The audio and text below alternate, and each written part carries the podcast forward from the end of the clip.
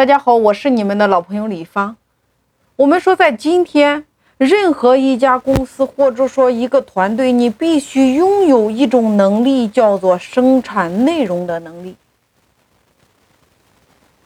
那么你在做内容的同时，一定是坚持长期主义，因为做营销，它一定是一个长期作战的一个工程。如果你来试想一下，哪一天你不能够生产内容了？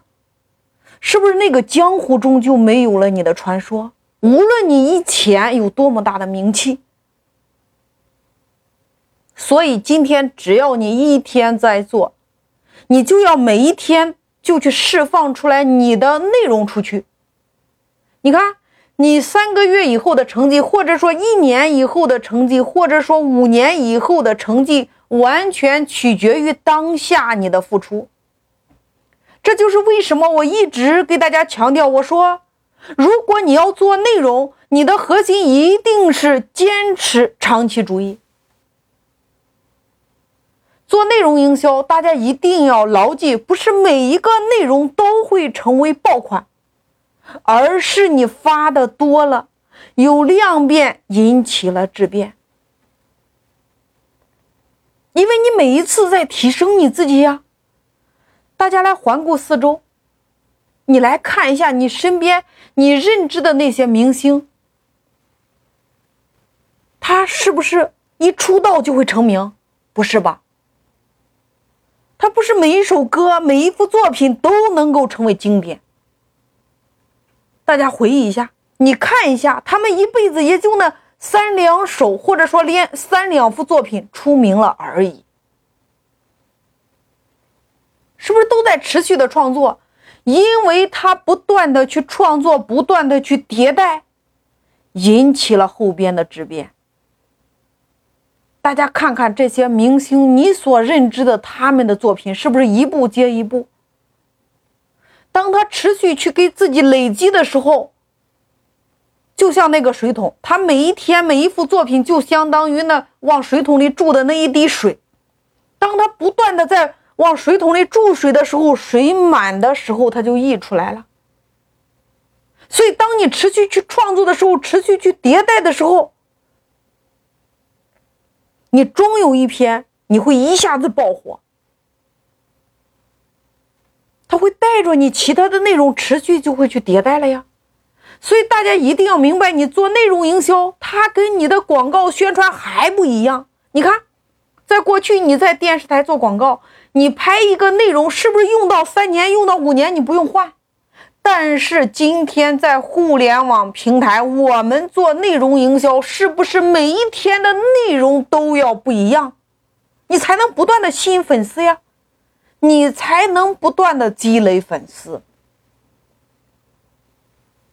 这就是为什么你每一天都要创作内容的原因。透过你每一天发布你的内容来吸引你粉丝的关注，然后跟粉丝产生粘性，直到建立信任关系，再到最后的成交，然后才是裂变的开始。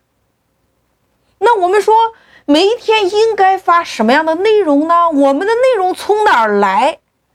我给大家六个点的建议。那第一个点，从行业的观点中来。就是你的项目属于哪一个行业，你要发相关的行业的观点，为的是提升你客户的认知，改变他们的价值观。那这样的好处就是培养了你客户的忠诚度。你看，比如我在讲流量思维的时候，那我是不是先讲了公域流量的打法？你比如说，我的二十一天玩转美团到短视频营销，再到私域流量的打法，叫做社群营销。你看，这就是行业的观点呀。那我讲流量思维的话，我一定是先从行业的观点再来切入到顾客他的这个忠诚度上。所以你一定要出发，你的项目它属于哪一个行业？那你需要发你相关的行业观点，树立你的权威呀。所以这是第一个点。那么第二个点，我们说从专业知识的角度，那所谓的专业知识，那么切换到行业里边，你是不是找客户的方法一二三你要列出来？那换做你的团队里边，你优秀员工的几个标准一二三，你是不是需要列出来？那么换做你的门店里边，那你吸引粉丝的几个技巧一二三，你是不是同样需要列出来？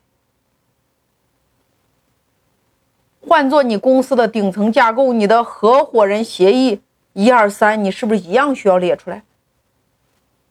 也就是说，你的专业知识，所谓的专业知识，也就是这些它的一系列的合集。也就是一个创始人，你日常的工作中遇到的，跟你的员工之间、顾客之间、合伙人之间产生的问题以后的解决方案，那这就是你的专业知识。那你要从你的专业知识上，你来发布你的内容。那这是第二个点。那第三个点，我们说叫热点事件点评。每一天是不是都有新闻热点事件？那如果今天的热点跟我们的项目有关联，你就可以透过点评热点事件发表自己的观点，增加你账号的活跃度和你的权重呀。因为专业知识比较枯燥，比较乏味，那真正喜欢看的人很少。而你透过一些热点事情的点评，你可以扩大自己的知名度。当你的账号热度起来之后，跟着你再发两三条专业知识和行业的观点，以此来亮明你的身份之后，吸引到的都是一些精准的粉丝。那这是第三个点，我们再来说第四个点，叫做故事营销。我们都知道，那在这个世界上最伟大的营销叫做故事营销。大家会透过你的故事内容知道你是谁，你对他有什么用，然后才是我要不要关注你。因为大家都喜欢听故事呀，而是都不喜欢听干巴巴的实用干货呀。所以一切营销你必须顺应人性出发。你会发现在抖音上粉丝上千万的这些账号，大部分都在讲故事，对吗？所以故事营销，这是第四个点。那我们再来说第五个点，收集客户的问题。你看我们在输出内容的时候，一定是粉丝和你的潜在顾客关心的，或者说大部分人遇到的，那这个内容才会被更多的人关注呀。所以我们要养成在工作中你来收集问题，找出解决问题的方案。你形成这样的习惯，你就又多了一条完美的内容输出。你比如说，你可以在你的社群里边，或者说你的音频里边，或者说你的直播间里边来收集，这就是你内容产生的一个通道呀。那这是第五个点，叫做收集客户的问题来形成我们的内容。